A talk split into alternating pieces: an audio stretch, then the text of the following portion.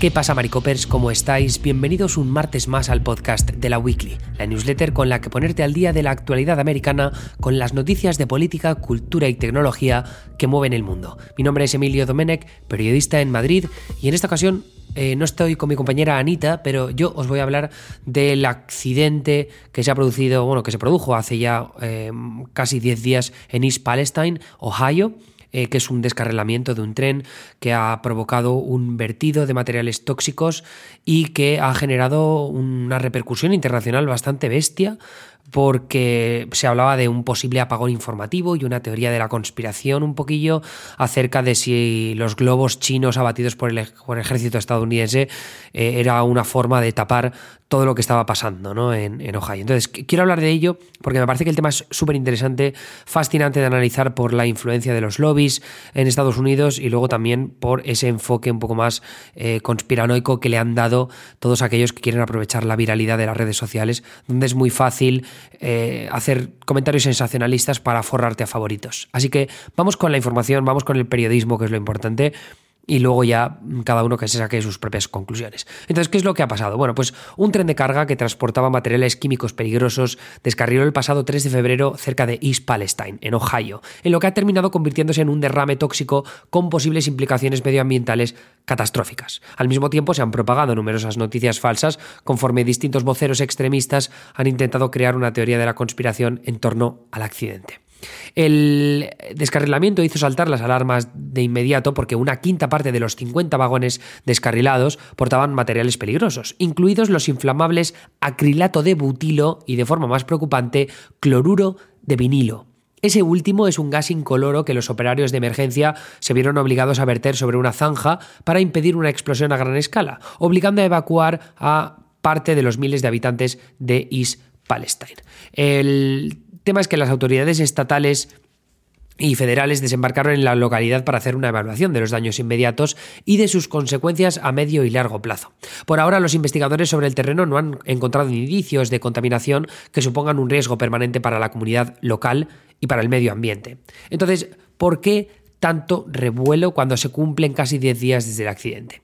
Pues Vamos a ello. El 5 de febrero, el foco informativo pasó a centrarse, es decir, el 5 de febrero, dos días después del accidente, el foco informativo pasó a centrarse en el derribo del globo chino por parte de las autoridades estadounidenses, ¿no? Digo el globo chino porque el dichoso globo chino, ¿no? Los otros objetos no identificados que se han abatido en, los, en la última semana todavía no se ha identificado de dónde vienen.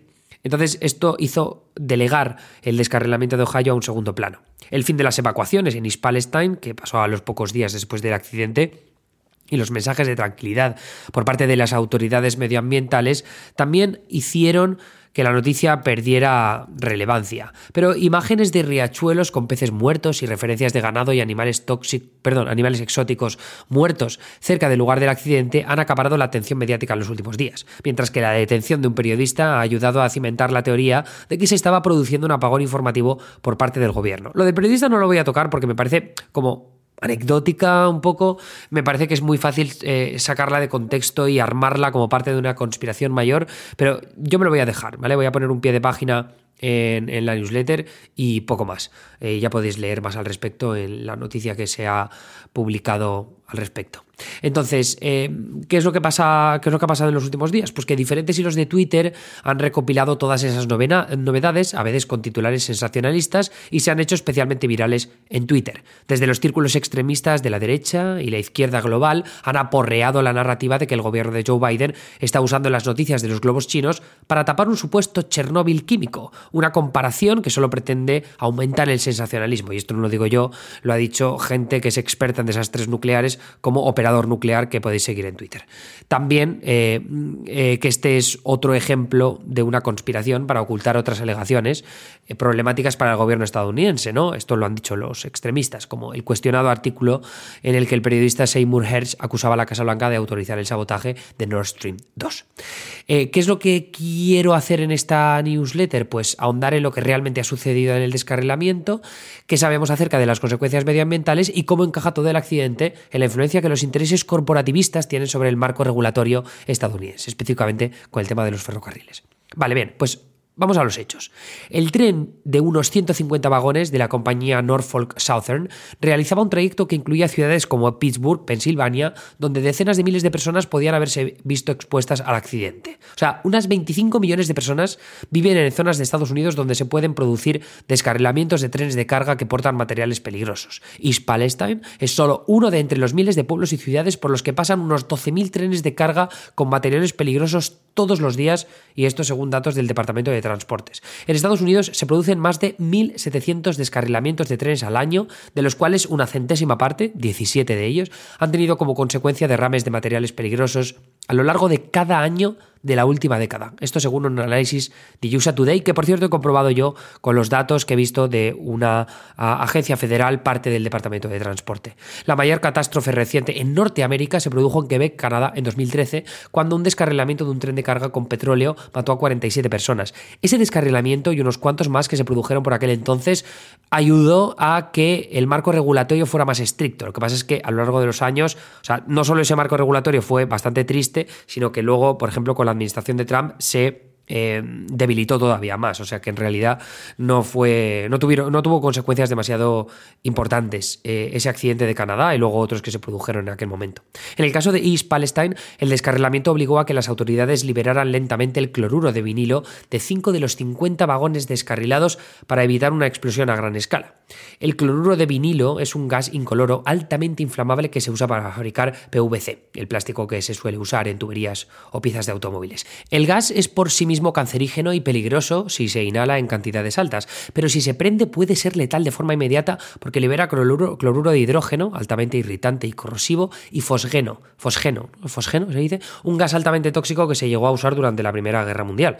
Además de sus subproductos tóxicos, el gas no solo puede permanecer en el aire, sino, en el aire, sino que también puede filtrarse en el suelo y en el agua subterránea. Pero, ¿se han visto consecuencias de semejante calibre? O sea, ¿hay un peligro medioambiental? Vale, pues vamos con eso. El 8 de febrero, las autoridades estatales permitieron a los residentes evacuados volver a sus casas porque habían determinado que el aire y el agua potable de la zona eran seguros. Operarios de la Agencia de Protección Medioambiental, la EPA, llevan días informando de que sus lecturas de la calidad del aire no encuentran restos de cloruro de vinilo o de cloruro de hidrógeno. Y la EPA de Ohio sigue investigando el impacto que tendrá el vertido de materiales peligrosos en el agua de la zona, tanto en ríos como en acuíferos y pozos cercanos. Por ahora, contratistas de Norfolk Southern han instalado un dique y un desvío de uno de los ríos afectados para impedir una mayor propagación de los agentes químicos.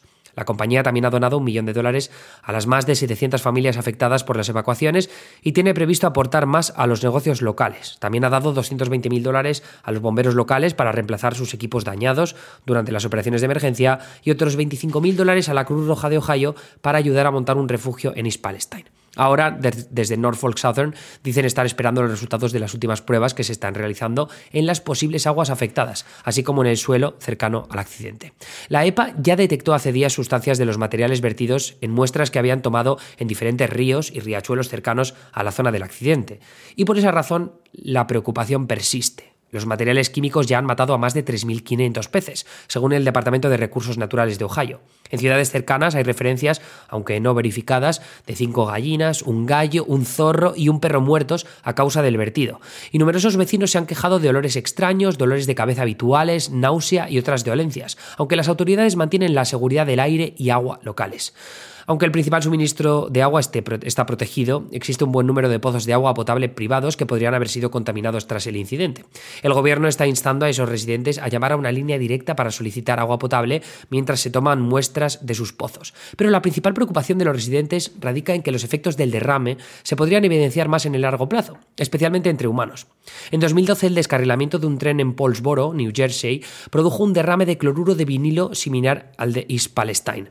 En una encuesta realizada por el Departamento de Salud del Estado vio que más de la mitad de los residentes de Paulsboro dijeron sufrir nuevos o peores síntomas en la semana que siguió al accidente, pero hasta ahora no hay informes que concluyan que aquel vertido en Paulsboro eh, tuviera consecuencias de salud nocivas a largo plazo, aunque algunos residentes sí lo alegan. La demanda interpuesta por algunos de los vecinos afectados fue desestimada por la falta de pruebas que vincularan el vertido con los miedos al factor cancerígeno del cloruro de vinilo. Entonces, Todo esto todavía no tenemos demasiados detalles sobre si de verdad se van a ver consecuencias para la vida humana o para el medio ambiente de la región a largo plazo, pero eh, lo que sí sabemos es que este accidente es uno más que sumar a la lista y se produce porque o sea, la influencia de los lobbies, de los grupos de presión de la industria del ferrocarril es muy heavy. Entonces, vamos a ahondar en eso, porque la noticia importante sobre este accidente tiene que ver con el poder que amasan corporaciones como Norfolk Southern a la hora de tapar vertidos como el East Palestine. Bloquean nuevas regulaciones a golpe de talonario, sea contribuyendo a campañas políticas o financiando a grupos de presión que defiendan los intereses de la industria, o maquillan desastres como el del descarrilamiento, comprando a los vecinos afectados para evitarse así demandas costosas, un miedo que reina ahora entre los residentes de East Palestine. En el caso de las regulaciones, hay cuatro instancias pendientes de investigación que llaman la atención sobre este accidente en específico, según un reportaje de, de Lever. Primera, trenes como el de East Palestine no se consideran trenes inflamables de alto riesgo a pesar de la cantidad de productos altamente inflamables que transportan. La industria del ferrocarril presionó en 2014 para que ese etiquetado se asignara exclusivamente al transporte de petróleo y sus derivados. Segunda, esos trenes con materiales peligrosos inflamables, inflamables perdón, tampoco tienen la obligación de llevar frenos electrónicos más seguros, sino que pueden seguir funcionando con sistemas de frenado de aire tradicionales. El tren de East Palestine carecía de frenos electrónicos. Norfolk Southern lleva años presionando para que trenes como el suyo no tengan que llevarlos por obligación y desde la industria han donado millones de dólares a políticos de ambos partidos. Quién sabe para qué, ¿verdad? En 2017 la administración de Trump, de hecho, rescindió una regla implantada durante la era Obama que hubiera hecho ese requerimiento de nuevos frenos obligatorio.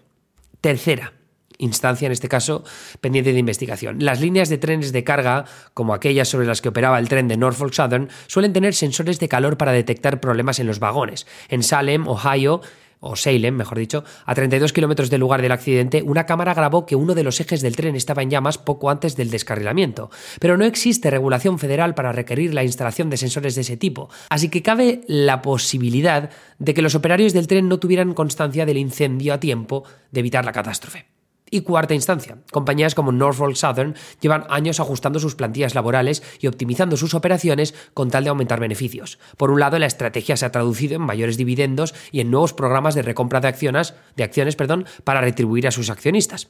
Y por otro, pese a su posición ventajosa en la industria, la compañía ni siquiera ha sido eh, capaz de conceder a sus trabajadores bajas por enfermedad remuneradas. Esa última cuestión refiere a las negociaciones que las compañías tuvieron con los sindicatos de los empleados de la industria, que se quejaban de recortes y calendarios irresponsables que ponían en peligro la seguridad del transporte de cargas peligrosas. Al final, tanto el Congreso, bueno, el Capitolio, las cámaras de Capitolio como la administración de Biden apoyaron que se diera por zanjado o se dieran por zanjadas esas negociaciones e impuso un contrato que mejoraba un tanto las condiciones laborales de los trabajadores, pero no al nivel de lo que exigían los sindicatos. Y aquí voy a citar a Candance Wagner, que es una conductora de tren de carga, pero también candidata del Partido Socialista de los Trabajadores a gobernadora de Pensilvania, que dijo lo siguiente. Abro comillas. En su búsqueda de beneficios, los jefes de los ferrocarriles están operando trenes cada vez más largos y pesados y asignando tripulaciones más pequeñas, horarios arbitrarios, turnos más largos y más trabajo que nunca a los trabajadores ferroviarios. Se han realizado recortes masivos en las labores operativas, en las inspecciones de ferrocarriles, y en la mano de obra mecánica y de mantenimiento. ¿Y qué hace Norfolk Southern? Forrarse, más que nunca, y dando más dinero que nunca también a sus eh, accionistas y a sus ejecutivos. Así estamos. Ese es el resumen de la historia.